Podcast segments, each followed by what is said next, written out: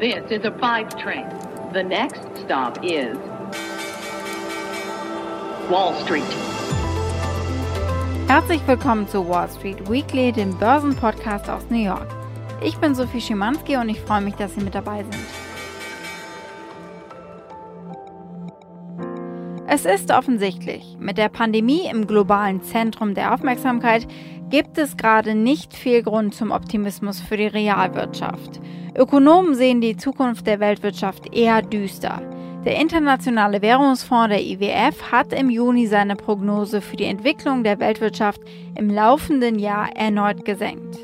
Zudem rechnet er damit, dass diese Entwicklung im Folgejahr nicht ausgeglichen werden kann. Davon unbeeindruckt scheint der Aktienmarkt. Der macht seit Monaten, was er will. Gute Stimmung dort, selbst wenn die Unternehmen in ihren Berichtsergebnissen zeigen, wie tief das Loch ist, das die Pandemie in die Kassen reißt. Die Anleger scheinen Meister der Verdrängung. Denken Sie mal zurück an die vergangene Berichtssaison, als Unternehmen ihr schlechtestes Quartal seit der Finanzkrise meldeten. Nur, die Aktien erholten sich so stark, dass 5 Billionen Dollar zu den Aktienkursen hinzugefügt wurden. Über all das spreche ich heute mit zwei Investmentstrategen, die unterschiedlicher Meinung sind. Jeff Sout von Capital Wealth Planning hat für Aufsehen gesorgt mit der sehr überzeugten Aussage, wir stünden kurz vor einem Raketenstart der Kurse. Ziel 4000 Punkte Landung innerhalb der nächsten 12 Monate oder 30% plus für den SP 500. Auf der anderen Seite der Analyst Mark Ostwald von ADM Investor Service in London. Er sagt, die 4000 Punkte sind möglich, aber nur, weil der Aktienmarkt jeglichen Bezug zur Realwirtschaft verloren hat. Die nächsten Quartalsbilanzen stehen an. Wie tief sind die Risse durch Corona inzwischen, ist die große Frage. Analysten erwarten einen Rückgang der Gewinne der im S&P 500 gelisteten Unternehmen von 44 Prozent. Das wäre der größte Rückgang seit der Finanzkrise 2008. Vier von fünf SP 500 gelisteten Unternehmen haben keine Guidance, also keinen Ausblick bislang gegeben. So unberechenbar scheint ihnen die Zukunft zu sein. Deswegen tappen die Anleger noch mehr im Dunkeln. Hören wir mal, was Art Hogan, Stratege bei National Securities, dazu auf CNBC gesagt hat. The second quarter or first quarter is going to look particularly bad because we were involved with COVID 19 for the entirety of the second quarter. It really thrust into the economic activity in the second quarter. We had one or two good months in the first quarter. So sequentially, we're going to look bad enough. But right now, after the first quarter earnings, everybody cut their guidance. So every estimate that's out there right now is literally a best guess. It's certainly not something that we anybody has a great deal of confidence in. So it's hard to know just how bad this is going to get. Die Fluggesellschaften sind besonders getroffen. United Airlines hat vor einigen Tagen erst gesagt, dass sie möglicherweise 36.000 neue Mitarbeiter entlassen müssen. Die wenigen Sektoren, von denen Analysten glaubten, sie würden weniger hart getroffen werden, wackeln ebenfalls. Zum Beispiel der Tech-Sektor. Das ist eine Entwicklung, die wir bereits nach der ersten Berichtssaison dieses Jahr gesehen haben. Nachdem die Unternehmen erst vom neuen Freizeitverhalten der vielen Menschen auf der Couch profitiert haben, hat die Kontroverse rund um die Black Lives Matter Bewegung und Rassismus zumindest den großen Tech-Giganten wie Google, Facebook und Twitter geschadet. Sie haben einige Werbekunden verloren. Das besorgt den Investmentstrategen Mark Ostwald. All because of the Black Lives Matter uh, issue, we are seeing companies pulling advertising from a lot of those key names like Google, like Facebook, like Twitter to make a point. Fair enough. But it's bad for revenues going forward in the one sector was thinking, oh well that's that'll be good news. That you know, that is a permanent good news story. And you're wondering like these people were basically meant to be the one thing which was immutable. This is sort of what worries me because if you're looking at that going forward and saying even that's not going to be fantastic, where's this all going to go in the longer run? Das wissen wir sicher in etwa sechs Wochen, wenn alle Unternehmen ihre Berichte abgeliefert haben. Nur, wenn es so weitergeht an den Aktienmärkten wie bislang, haben die Unternehmen trotzdem nichts zu befürchten von den Anlegern. Bislang hat die Anleger nichts davon abgehalten, kräftig zuzuschlagen bei den Aktien. Nie hatte die Entwicklung in der Realwirtschaft weniger zu tun mit den Aktienkursen der betroffenen Unternehmen. Die Arbeitslosigkeit in den USA wird möglicherweise noch den Höchststand von rund 25 Prozent während der Weltwirtschaftskrise von 1933 übertreffen. Das Bruttoinlandsprodukt der USA wird im zweiten Quartal voraussichtlich um bis zu 60 Prozent auf Jahresbasis schrumpfen.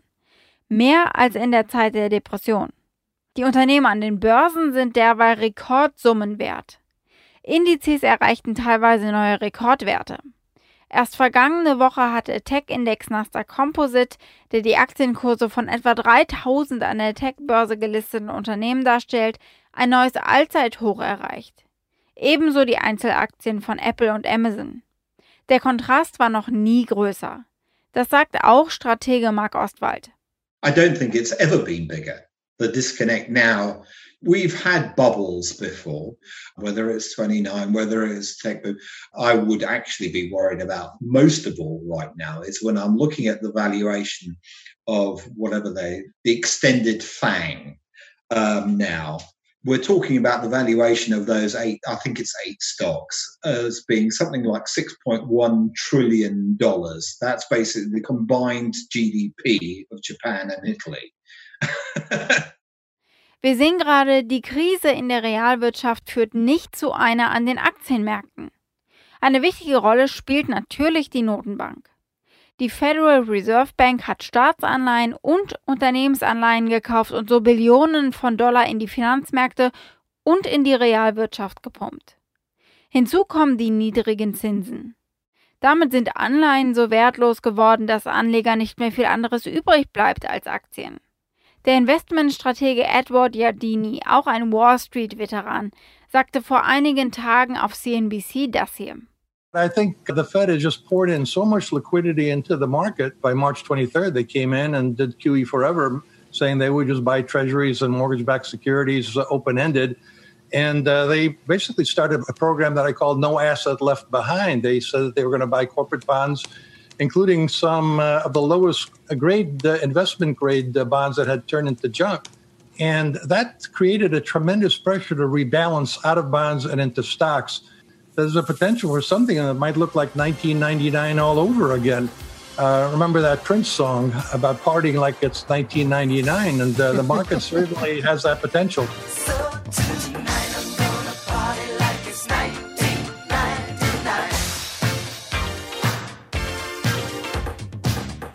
kein Ende in Sicht.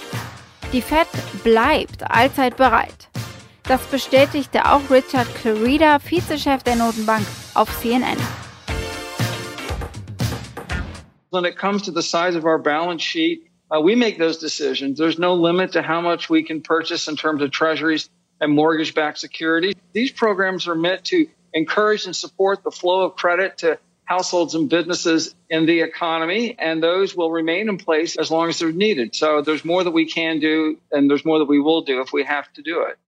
Die Regierung gewährt Amerikanern und Unternehmen also zusätzlich billionenschwere direkte wirtschaftliche Unterstützung. Doch es ist auch die Tatsache, dass es aufgrund niedriger Zinsen eigentlich keine Alternative zu Aktien gibt.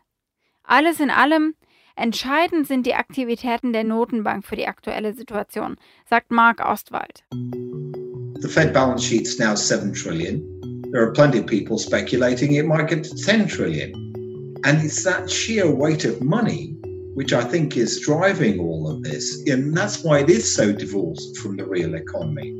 The real tester is you know, when we start getting distinctions about, okay, at some point, governments are going to have to roll back all these uh, you know furlough support systems because they can't afford them. They're the right thing to do, you know, in the circumstance, but they're extraordinarily expensive.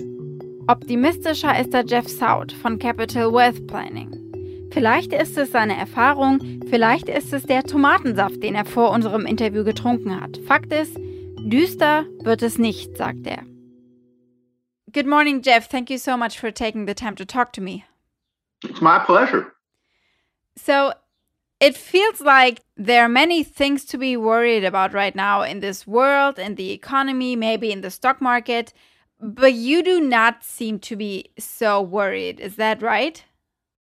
That's right. It's because I've seen this act before, and I've I've been observing markets with my now deceased father for 56 years, and I've been in this business almost 50 years.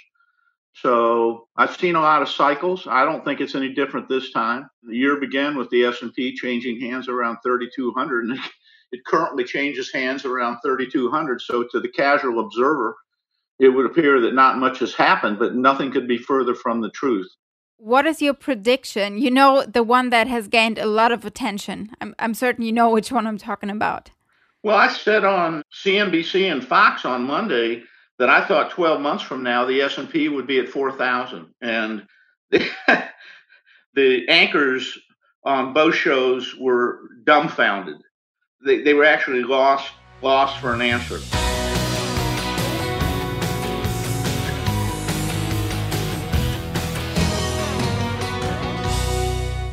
Yeah, I think the I think the stock market's more right about the economy than any economist I know. You live in New York City. Go to the restaurants. The restaurants are full. The restaurants down here in St. Pete are full. I think the economy is going to do a lot better than people expect. There's there's what, 5 trillion dollars in money market funds on the sidelines? So I think we've got years left ahead of us on the upside. All right, and, and, and uh, I think it has gained a lot of attention because it would be something like 30% within the next uh, 12 months. And um, what is remarkable to me is that when you look at the economy, I mean, Corona, I think it's fair to say, it's far from being over. We're kind of not only waiting for a second wave, we're actually seeing rising cases and more shutdowns again and longer shutdowns. I think there's a lot of things that are still being really difficult, at least for the economy. Maybe it doesn't matter for the stock market. Maybe that is the point. Yeah, yeah, you know, we're in a secular bull market, and the problem is there aren't many people left around uh, that have been in the business long enough that have seen a secular bull market. I mean, 1949 to 1966 was a secular bull market. 1982 to 2000 was a secular bull market. Within those two points, uh, there were a bunch of 30 and 40% declines, but it didn't end the secular bull market. Can you quickly explain what a secular bull market is for my audience? Yeah, secular bull markets tend to last 15 or 20 years and they're not deterred. Like we just had a 37% pullback, and a bunch of stock market pundits came out and said, "Well, that was a bear market." Well, it's no, it's not a bear market. I don't know where where the the the sense that 20 plus percent up or down represents bull and bear markets. It's it's patently untrue. Secular bull markets last 15 to 20 years, and they are not stopped by a 20, 30, even a 40% pullback. I mean, in the 1982 to 2000 secular bull market, you lost 22.6% of the equity value in a day on October 10th of 1987 in the crash. But the secular bull market went on for another 13 years. I think you can definitely make the argument that our economy is at least in trouble it is not as strong as it maybe was last year around that time for a very obvious reason. What I find interesting is that maybe it doesn't matter to investors because we have mechanisms in place. Let it be monetary policy, let it be fiscal policy, where investors know that the worst is not going to come if you know what I mean. Do you see that disconnect between the economy and the stock market? Is that maybe one reason why you're so optimistic? Um, in all my years of doing this, when the economists were talking about recessions and yet the stock market was going up, the stock market was right and the economists were wrong. And the stock market is telling you that we're going to get by this pandemic virus and the economy is going to be just fine. Retail investors uh, are sitting with $5 trillion in money market funds. That's not the way secular bull markets end. And to the to the well prepared investor, and if you listen to the message of the market, nobody can consistently time the market. But if you listen to the message of the market, you sure as heck can decide if you want to be playing hard or not playing so hard. And I'm pretty good at that because I've been doing it a long time. I've seen bull markets before, and we're in a secular bull market. And based on historic precedent, you ought to have at least another four to nine years uh, in this thing, and maybe longer. Mm-hmm. Well, let me get back to something you said. You said that if there is a disconnect happening, in the past, the stock market usually was right and the economists were wrong. You do see a disconnect. You do see that the economy is maybe telling a different narrative than the stock market. And I would like to know where this disconnect is coming from. It's coming from economists that don't understand the equity markets and they're skiing down the hill looking at the tips of their skis rather than looking you know 20 30 yards ahead which is is what you need to do and i think the economy is going to come back i think it's going to come back stronger than most people think and i'm pretty sure that's what the stock market is sensing which is you know why we've been trading higher but I mean, the, the economists are not saying anything about the stock market. They're just making predictions. The market or analysts are reacting to that. And I mean, we're to know in a few weeks. We're to have the earnings coming up. And most people are pretty pessimistic when it comes to those earnings. And those earnings are to be numbers from the past and fundamentals and numbers about how bad it has actually been. So it's to give a really good picture of how much these companies have suffered from the pandemic.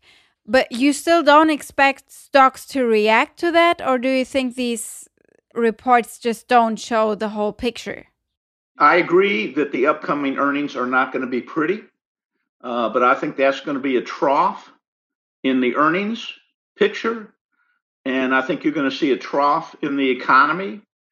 And I think that's what the stock market is telling you that we're going to get through this. It's not going to be a disaster.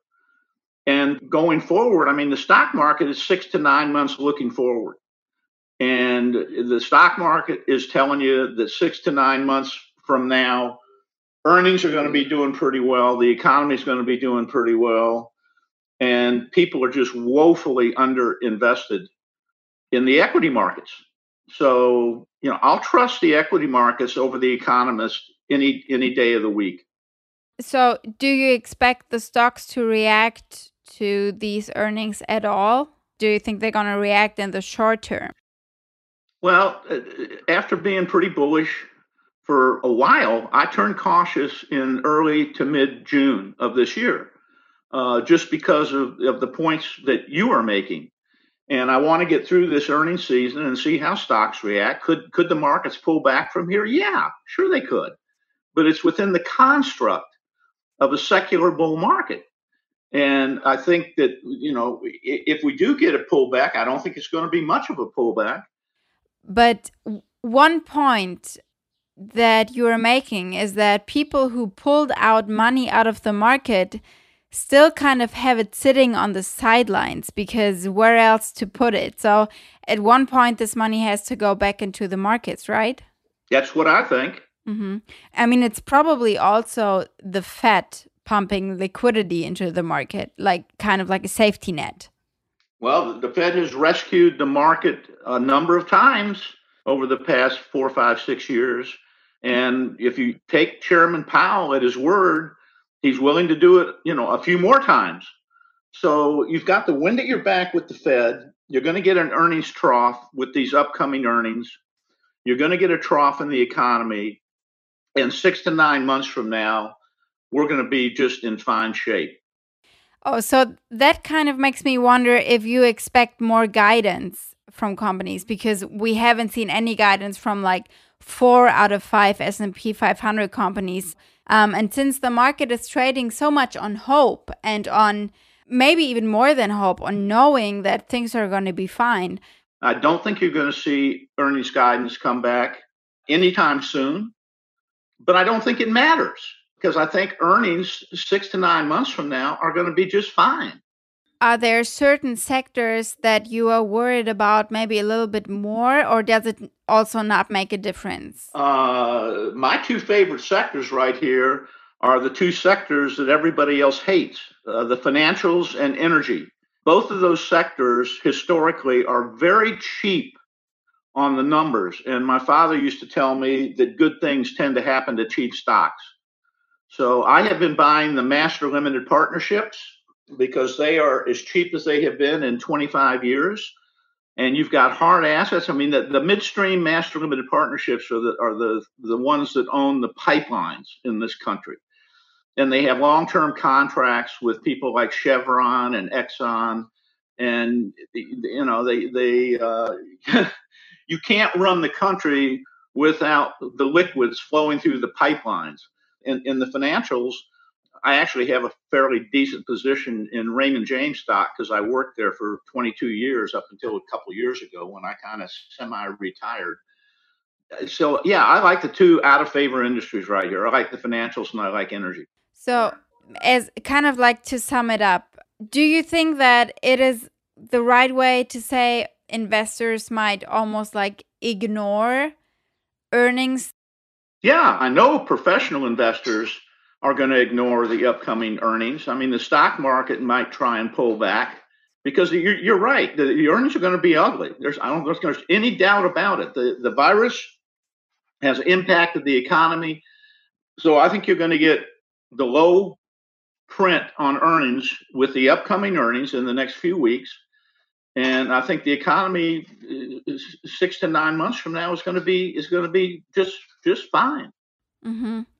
So, is there anything you're worried about? Is there anything you lose sleep over right now when it comes to the markets or to the economy?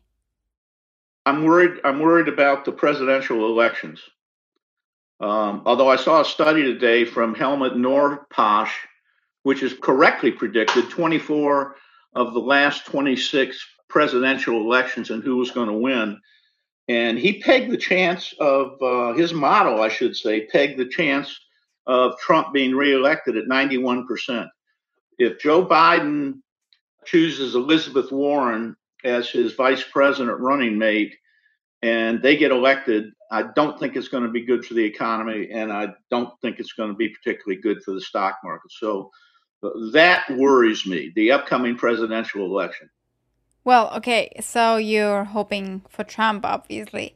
Jeff, thank you so much for taking the time to talk to me and uh, to take the time to explain to us what you think and why you think that. It's my pleasure. You do. You did great. You did a great job. Oh, thank you so much, uh, Jeff. Have a good day.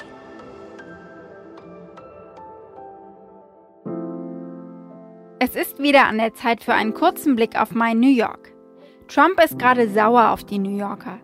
Sie haben ausgerechnet vor einem seiner Gebäude, dem Trump Tower, ein großes gelbes Black Lives Matter auf die Straße gepinselt. Nicht irgendeine Straße. Die beste Straße New Yorks, twittert Trump. Die Fifth Avenue, die Luxus-Einkaufsstraße für gut Betuchte. Die war gesperrt für die Malarbeiten, die genehmigt wurden von Bürgermeister Bill de Blasio. Der antwortete auf Trumps Tweet, die Fifth Avenue sei, wie so vieles andere, von Schwarzen gebaut worden. Es sei an der Zeit, sie zu würdigen. Der nächste Streitpunkt sind die Schulen. Trump will die trotz nach wie vor hoher Infektionszahlen wieder öffnen im Herbst.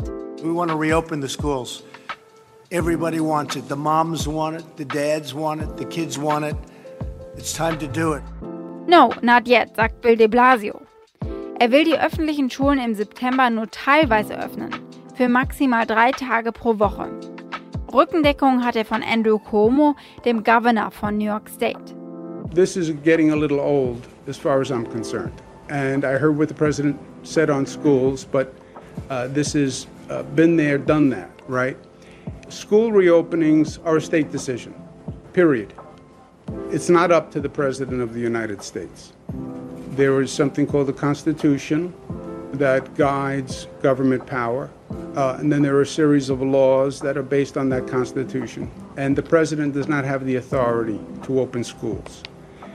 Uh, we will open the schools if it is safe to open the schools.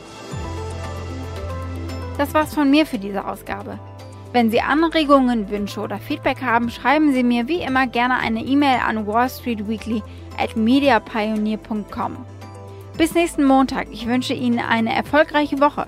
Aus New York von ganzem Herzen, Ihre Sophie Schimanski.